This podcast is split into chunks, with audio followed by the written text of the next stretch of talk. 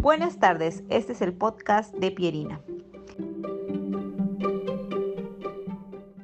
A partir de este domingo primero de noviembre se iniciará una nueva fase en los vuelos internacionales, pues se permitirán los viajes a 25 nuevas rutas.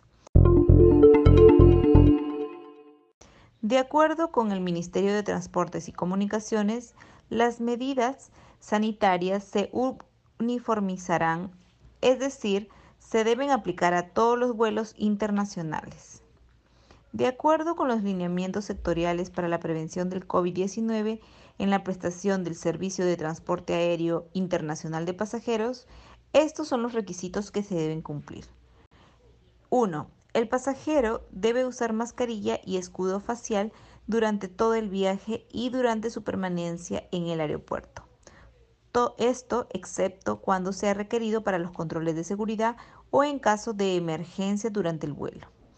Si los pasajeros incumplen con el uso de mascarillas u otras condiciones señaladas en el protocolo, pueden generar que se cancele su abordaje o se rechace su embarco.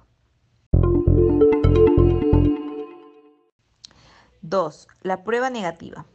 Presentar el resultado negativo de una prueba molecular realizada en un tiempo máximo de 72 horas antes del viaje, esto se presenta en los mostradores de facturación o en la sala de embarque. La exigencia es para todos los pasajeros.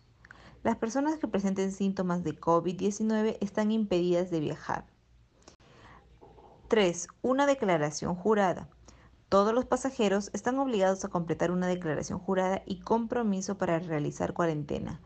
El documento debe realizarse en las 72 horas previas al viaje.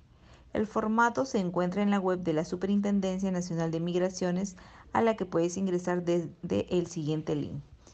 El pasajero que puede que brinde información falsa en la declaración jurada electrónica de salud será sancionado. Recientemente, el Ministerio de Transportes y Comunicaciones anunció que en total estarán permitidos los vuelos a 36 destinos en 16 países.